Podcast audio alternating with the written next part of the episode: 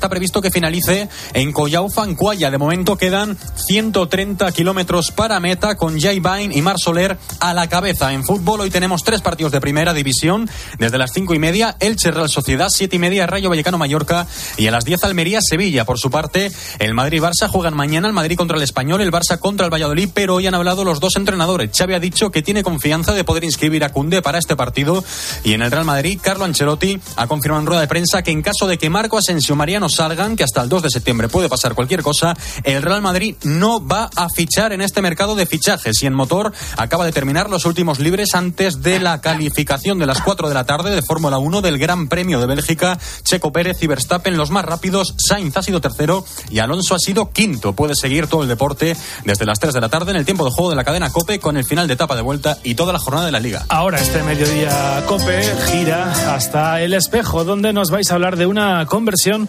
de cine. José Luis Sacristán, buenas tardes. ¿Qué tal, Guillermo? Buenas tardes. Pues sí, el actor estadounidense Shia LaBeouf, protagonista de Transformers, no se imaginaba el influjo que iba a tener sobre él hacer una película centrada en el Padre Pío.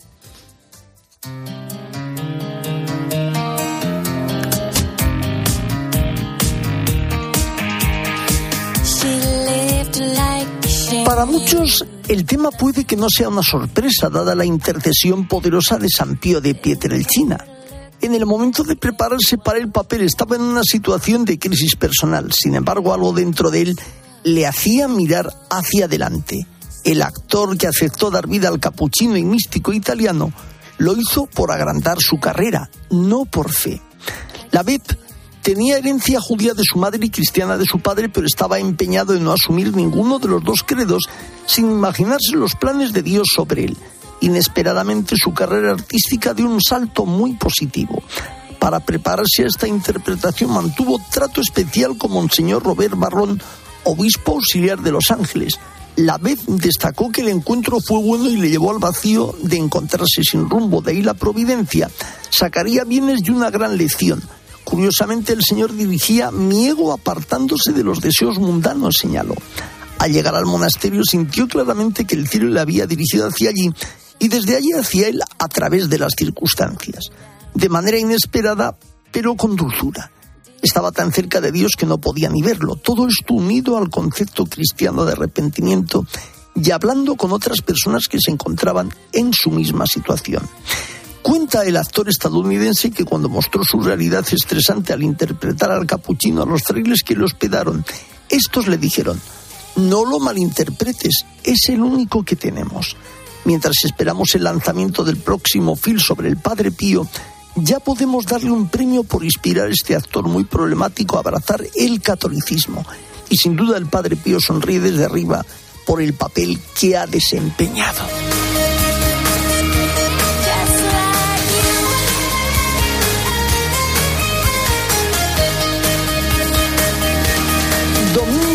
22 del tiempo ordinario en el que contemplamos el pasaje donde el Señor a los fariseos les explica lo que es el humilde y sencillo. Aquellos convidados buscaban los primeros puestos que eran ser notados y querían el prestigio social. El Señor les quiere aclarar que la fe no es precisamente algo de moda. Ha de ser algo que me lleve a hacer las cosas de corazón sin pisar a nadie, sino todos unidos, tendiendo la mano especialmente a los más excluidos entendiendo que solo de esa manera te lo pagará el Señor, que es por quien lo haces. No buscar el aplauso de los demás, siempre el aplauso de Dios, aunque también seamos agradecidos con los otros. Pero esto es, a grandes rasgos, el Evangelio de este fin de semana. En mediodía, el espejo. Cope, estar informado. Y seguimos conociendo más países olvidados que sufren persecución religiosa. Nos lo trae en su reportaje Cristina Sánchez. Cris, muy buenas tardes.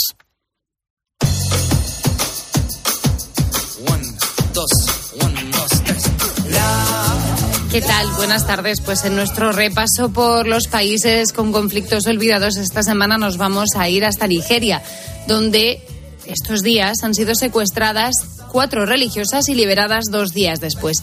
No está siendo un año fácil para la libertad religiosa en este país. Recordemos, sin ir más lejos, el atentado contra los fieles de una iglesia en Owo, al sur, durante la celebración de Pentecostés de este año. El ataque fue llevado a cabo por un grupo de hombres armados, entre 5 y 10, que entraron en el templo abriendo fuego de manera indiscriminada contra los fieles que estaban en misa. Luego hicieron detonar un explosivo y secuestraron a algunos supervivientes. Aunque en un primer momento se difundió que habían fallecido en torno a medio centenar de personas, las autoridades nigerianas redujeron la cifra a 21. Estos ataques se solían producir en el norte y no en el sur, que es de mayoría cristiana. Según el misionero Jorge Crisafulli, responsable de los salesianos en la zona, más que religiosa es una cuestión política, porque en febrero de 2023 habrá elecciones y se está intentando desestabilizar la situación social y económica.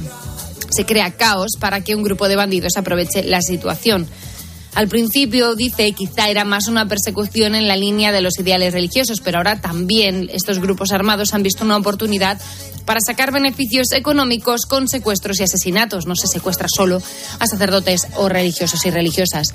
Pero bueno, hay que recordar que aunque esto no sea así, al menos 18 sacerdotes han sido secuestrados en Nigeria desde principios de 2022, cinco solo en la primera semana de julio, según datos recopilados por ayuda a la Iglesia necesitada. Aunque la mayoría fueron liberados ilesos, al menos tres han sido asesinados. Ante esta situación, la Asociación de Sacerdotes Católicos Diocesanos de Nigeria ha denunciado públicamente que es realmente triste que en el curso de sus actividades pastorales los sacerdotes se hayan convertido en una especie en peligro de extinción. Según la asociación, se han hecho intentos para pedir ayuda al gobierno a varios niveles, pero ya lo dijo la Conferencia de Obispos Católicos de Nigeria, han fallado en su el, el gobierno ha fallado en su deber principal de proteger la vida de los ciudadanos nigerianos. Los sacerdotes rechazan explícitamente cualquier respuesta que implique la fuerza o la violencia por su parte. Dicen que no son terroristas, no son tropas de guerra y cuestionan el beneficio de que los sacerdotes estén participando en protestas callejeras, pero llaman a lo que aseguran debe ser la primera arma de un hombre de Dios, los libros sagrados y no las armas. Dicen, Cristo nunca nos animó a levantar las armas contra nadie ni emprender ninguna acción de venganza. No tomamos las armas y no lo haremos. Somos defensores de la vida y de la paz. Bueno, al menos de momento el último secuestro ha resultado fallido. Estas cuatro religiosas secuestradas el domingo cuando iban a misa, a una misa de acción de gracias, han sido liberadas sin condiciones. Nos escuchamos la semana que viene. Pues gracias Cristina, te escuchamos la semana que viene hablando también de más países olvidados con persecución. Nos vamos hacia Roma, 12 minutos sobre las 14 horas, una hora menos en Canarias. Eva Fernández, ¿cómo estás? Muy buenas tardes. Muy buenas tardes, Jesús Luis. Bueno, hoy la actualidad en Roma se centra en el consistorio que el Papa Francisco presidirá esta tarde en la Basílica de San Pedro. Hasta allí nos vamos precisamente para hablar de este tema especialmente. ¿Y qué ambiente se respira en estos momentos en Roma, Eva?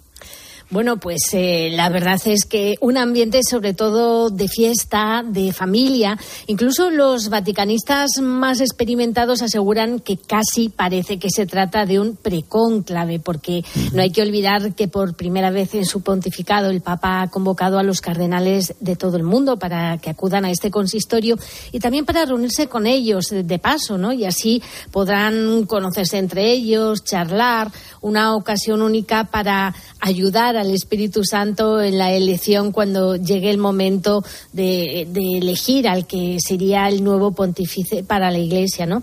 Pero hoy realmente es un día muy grande se nota, eh, se nota totalmente en el ambiente entre los nuevos eh, 20 cardenales que eh, hoy se les ha visto pulular por la plaza de San Pedro, eh, acudir a alguna entrevista, también incluso para ultimar la ropa, porque la liturgia mm. de esta tarde exige que lleven una ropa mm, muy particular y que, y que muchos de ellos, lógicamente, lo han encargado en tiendas de Roma, ¿no? Entonces uh -huh. hay mucho movimiento de entrada y salida de familiares que están por la plaza de San Pedro. Hemos visto a los eh, familiares del nuevo cardenal de Nigeria y a todos sus amigos que no os imagináis cómo van guapísimos vestidos con ropa en la que en la que han incluido la fotografía del, del nuevo cardenal de su nuevo cardenal eh, y están todos guapísimos mm. con sus trajes tradicionales de Nigeria no eh, España pues te, tenemos la suerte de tener un cardenal español el salmantino Fernando Berger tiene 77 años en estos momentos tiene un cargo muy importante en el Vaticano Vaticano porque es el gobernador civil del Estado Ciudad del Vaticano, digamos que el, el alcalde, ¿no? un colaborador directo del Papa que además se va a convertir en el primer cardenal de los legionarios de Cristo, ¿no? y, y, esto, fíjate Jesús Luis, em, este, este nombramiento de hoy eh, digamos, eh, eh, que, digamos, nombramientos. el Papa, digamos, se, se llama, se dice a lo que va a hacer esta tarde crear nuevos cardenales, ¿no? Para entendernos decimos nombrar, ¿no? Pero la palabra exacta es crear. Bueno, pues España se va a convertir hoy en el tercer país con más cardenales electores por detrás tan solo de Italia y de Estados Unidos, ¿no? España en estos momentos ya tiene 15 cardenales, nueve de ellos mm, son menores de 80 años y por lo tanto eh, tienen el derecho de participar en un eventual cónclave, ¿no? Tras la ceremonia de esta tarde que comenzará a las cuatro y media Habrá, la Iglesia va a tener 132 cardenales electores, eh, de los que casi dos tercios han sido nombrados por el Papa Francisco. El resto, 11, todavía nos quedan nueve, eh, 11 cardenales electores nombrados por San Juan Pablo II y 38, que son bastantes, por Benedicto XVI. Y la mayoría de los nuevos cardenales, Jesús Luis, trabajan, y eso es muy bonito, en diócesis en países eh, en vías de desarrollo lugar, o en lugares donde los católicos todavía se enfrentan a dificultades. Por ejemplo, eh, Virgilio do Carbo mm, es el primer cardenal procedente de Timor Oriental y un misionero eh, Giorgio Marengo, de 48 años, es, eh, trabaja desde hace mucho tiempo en Mongolia, donde tan solo hay cinco sacerdotes católicos y unos 1.500 fieles. Y esta tarde será, se va a convertir en el cardenal más joven de la Iglesia. Y fíjate, Eva, que además esta tarde el Papa pues mantendrá esa primera de las reuniones que continuarán lunes y martes de la próxima semana. Es una ocasión para que también los cardenales puedan contactar un poco más entre sí. Sí, sí, tienes toda la razón, Jesús Luis. Hay que tener en cuenta que el último consistorio fue en 2020, en plena pandemia, y por lo tanto muchos de los cardenales tuvieron que participar eh, online, ¿no? ¿no? No pudieron verse, ¿no? Por este motivo, la reunión que comienza esta misma tarde es exclusivamente presencial, ¿no? Y esto va a facilitar que se conozcan todos entre sí. De momento, el Vaticano acaba de decirnos que está, se confirma la presencia de 197 participantes. Eh, no solamente son cardenales, sino también hay patriarcas de las iglesias orientales y, mm, digamos que los eh, superiores eh, de la, del Vaticano, ¿no? los prefectos, los responsables de la Secretaría de Estado. El Papa les va a dejar mañana domingo libre eh, porque el Papa tiene un viaje apostólico, va a viajar al, al Áquila, pero el lunes y el martes, como decía, se han programado, se han programado reuniones plenarias em, en las que sobre todo se mostrará las claves de la nueva Constitución apostólica sobre el funcionamiento de la Curia Vaticana, la Constitución Predicate Evangelium, que no olvidemos fue precisamente lo que le pidieron los cardenales cuando el Papa Francisco fue elegido pontífice. Pues Eva Fernández, mañana nos cuentas de ese viaje y también del Ángelus y de los pormenores que surjan. Que vaya bien la tarde. Un fuerte abrazo. Muchísimas gracias. Un abrazo para todos, Jesús Luis. Y más iniciativas de ofertas de teatro este verano. Hablamos de la obra Cuanta más luz, bajo la dirección de Tristan Goyri, con la actuación del actor José María Rueda y la actriz Ana Isabel Rodríguez, a la que tenemos con nosotros. Ana Isabel, buenas tardes. Buenas tardes, Jesús Luis. Bueno, una, obra pues donde retocamos un poco el sentir místico del siglo de oro de Santa Teresa y de San Juan de la Cruz. Así es, así es. Rescatamos a los clásicos y rescatamos em, dentro del mundo de, la, literatura medieval, pues los textos más espirituales por excelencia y, los personajes más representativos, ¿no? De, eso, ¿no? De la espiritualidad, de, la iluminación, de la santidad. Y, lo hacemos pues, eh, pues en un viaje teatral, poético, em, donde la imaginación y la sensibilidad están ahí a flor de piel. Eh, nosotros nos emocionamos muchísimo y el público eh, lo mismo. Sí, Ana, ¿tú te metes en el papel de Santa Teresa? Sí, bueno, ¿y cómo es. ese papel? ¿Cómo vivió una persona el papel de una mística de esa talla y de hace varios siglos? Madre mía, pues imagínate. O sea, para mí es em, lo más. es lo más. Eh, tanto como actriz como a nivel personal. Eh, Santa Teresa me ha acompañado toda la vida. De hecho, yo me crié en el barrio de la Rondilla de Valladolid, que se llama así, precisamente la Rondilla, porque era la ronda que ella hacía eh, todos los días el paseo que ella daba a esa rondilla cuando vivió en, en Valladolid. Entonces, por eso se llama así ese barrio y ahí me crié yo. al lado de la calle Las Moradas y bueno, de todas las calles de, las obras de, estos místicos, ¿no? Tanto de Santa Teresa como de San Juan. Entonces, bueno, como que siempre me empapé de ello, ¿no? Eh, el instituto en el que estudié se llamaba Instituto Santa Teresa de Jesús. O sea, ha estado conmigo siempre, la he llevado siempre, la he leído, eh, me he empapado de ella porque por admiración total. Y, y, bueno, me meto en este en este viaje, pues pues únicamente por amor. Pues Ana Isabel Rodríguez, seguimos con más temas, pero queremos decir que seguimos pendientes y nos irás poniendo también al día cuando se vuelva a escenificar esta obra. Un fuerte abrazo. Un fuerte abrazo, Jesús Luis. Muchísimas gracias. Enseguida nos vamos hasta la República Dominicana. Mediodía, el espejo. Cope, estar informado.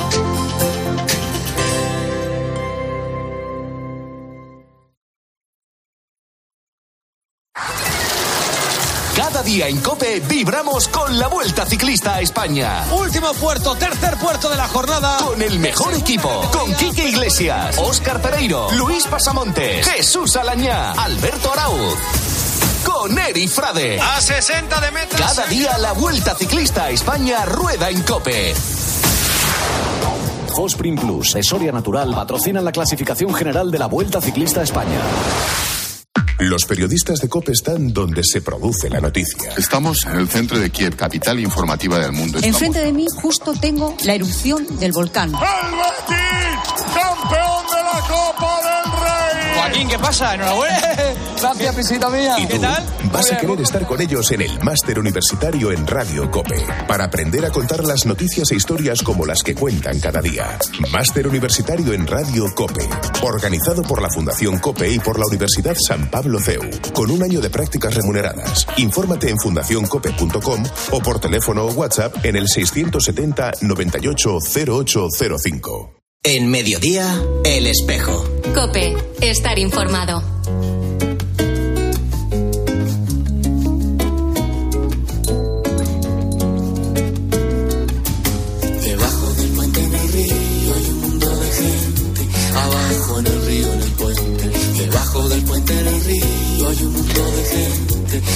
Nos vamos hasta República Dominicana para hablar de selvas amazónicas de los padres dominicos, iniciativa que hemos abordado más veces antes de la pandemia, porque nuestra compañera Patricia Rossetti colabora en el proyecto y allí está y con ella vamos a hablar. Patricia, buenas tardes, buenos días para ti.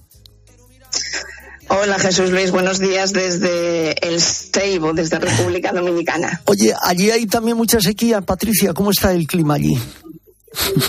Bueno, aquí es un, es un clima tropical con un calor tremendo. Estamos también a veces, estamos ahora en época de, de lluvias y algún chubasco eh, cae que se agradece, pero bueno, y puede llover con intensidad durante ciertas horas, pero eh, enseguida se va ese, ese frescor. Por la noche es cuando se está más, más a gusto. Ahora por la mañana hace un calor tremendo. Patricia, hace un tiempo hablábamos precisamente de estos proyectos que tú has ido también un poco dando buena cuenta y fe de ello. Eh, ahora que ha pasado la pandemia y que vuelves, en este caso a República Dominicana, ¿lo has cogido con ganas? Por supuesto, porque llevábamos de, de 2019 mi última mi último viaje como voluntaria, como voluntariado en misión fue a Guinea Ecuatorial, se paró todo por la pandemia y este año sí sí ha podido ser y bueno, pues me han pedido que viniese a República Dominicana y, y aquí estoy, que mucha gente se cree República Dominicana que son hoteles, eh, y grandes hoteles y playas que sí que los hay, pero ese no es, no es la tónica general del país, hay muchas otras cosas, hay otros proyectos, hay regiones y provincias eh, pobres, como es en la que estoy, en el Seibo, y hay muchas, muchas necesidades. Cuéntanos un poco dentro de esas necesidades en qué consiste la labor y el voluntariado que estás haciendo este año. Bueno, yo estoy fundamentalmente en Radio Seibo, que es una radio de los dominicos, eh, que dirige Miguel Ángel Gullón, fraile dominico asturiano y es una radio que se dedica fundamentalmente, bueno, pues a la radio, es una radio social, eh, a denunciar pues lo que sea necesario y a presentar las quejas que tienen los ciudadanos y a contar las, las necesidades, ¿no? Son todo, bueno, una radio muy participativa y muy, está mm, totalmente del lado del, del ciudadano. Nosotros, eh, los voluntarios, empezamos por la mañana un programa que se llama La Palabra de Dios Hoy, que es la lectura del Evangelio y en la que los oyentes escriben y llaman o dejan grabado por, por WhatsApp su reflexión sobre el Evangelio de, del día. Luego ya me, me dedico a, bueno, a estar a colaborar en El Poder de la Mañana, que es el programa principal que hay en, en Radio Seibo, y bueno, pues ahí participas en lo que haga falta. Pero bueno, entre después del de primer programa, que es el de la palabra de Dios, nos vamos a rezar laudes con, con Fray Anselmo, que es el fraile que está aquí, que es otro español de Salamanca, que está aquí en el, en el Seibo, y luego ya desayunamos. Y después, pues corre que te corre, otra vez a la radio, porque todo está en el mismo edificio. Eso es la suerte que tienes, que tienes la radio en casa. Y sueles subir, subir y bajar. Y bueno, pues colaboras en los programas que, que te piden y si hay que dar pues alguna charla o algún taller o alguna, no sé, alguna colaboración entre todos, entre ellos y nosotros, pues lo, lo hacemos porque aquí hay también muy buenos profesionales de, de la radio. En otros momentos por la tarde solemos ir a, a comunidades campesinas o a barrios de, del Seibo porque se están dando eh, becas de selvas amazónicas para, para estudiantes, para estudiantes que lo necesiten, que sus familias no tengan recursos y se les facilita pues material escolar, transporte si viven lejos y también el uniforme. Entonces hay, hay muchos niños que tú te preguntas cómo llegan hasta, hasta la escuela porque son caminos bastante complicados. Tú vas en moto, en motor, como lo llaman aquí, que a veces parece que haces casi motocross. Eh, lógicamente yo no conduzco, yo voy de paquete eh, y me maravilla cómo conducen aquí la moto, cómo, cómo van, ¿no? Pero hay caminos muy difíciles. Eh, que si aquí una, de vez en cuando pasa una guagua en la que se llevan al, al, al niño hasta, bueno, acercarlo a, al Seibo, pero que tienen un camino largo para llegar al colegio y tienen que madrugar, que madrugar mucho. Y en eso estamos fundamentalmente aquí, entre la radio y, y las visitas a, a las comunidades eh, campesinas o a los barrios de, o a las familias que están aquí en barrios desfavorecidos. Y sobre todo lo que necesita aquí la gente es que les escuchen. El otro día nos fuimos a, a una comunidad, Rollo Grande, con un fraile dominico que se va ahora mm, a España con, con Juan Manuel Fleves, que él es de aquí y de esta, de esta misma zona y bueno, pues fuimos allí, hubo una misa comunitaria, un momento de compartir y terminó el día el domingo con, con arroz con leche. Una tarde muy, muy buena y bueno, pues se trata todo de, de compartir. Eh, aquí es mucho convivencia, mucho compartir y mucho, y mucho escucharnos, porque quieren que les escuches, pero también quieren saber cómo es, cómo es tu vida. Pues de esta manera nos has vuelto a poner un poco a tono con este tema. Patricia Rossetti, ya para terminar muy brevemente, me imagino que los días que te queden serán todavía muy intensos, ¿verdad que sí? Ya para terminar. Pues eh, son intensos y lo que sobre todo lo que quiero destacar es la, la hospitalidad y la, genera, y la generosidad de la gente que tiene poco, la dignidad de la gente pobre, cómo viven y qué dignidad tienen. Eh, y no sé, creo que es mm, maravilloso, eh, sobre todo lo poco que tienen y te lo ofrecen. Eh, esto, ca- casa a la que vayas, eh, casa en la que te ofrecen un jugo, una fruta, eh, te invitan a sentarte, están encantados de que, de que vayas allí y de que, le- y de que les escuches y de que, y que puedan hablar contigo y tú, y tú con ellos. Y luego para otro momento se podría dejar los batelles, que son los poblados que están en torno a la caña de azúcar, donde trabajan fundamentalmente los haitianos y donde hay, hay mucha pobreza. Se puede decir que hay una pobreza extrema en, Pues- esos, en esos batalles. Pues la, con- la forma en la que tienen que vivir los haitianos. Pues con ello nos quedamos. Patricia Rossetti, buena estancia y buen viaje de vuelta. Un fuerte abrazo. Muchas gracias. Un fuerte abrazo.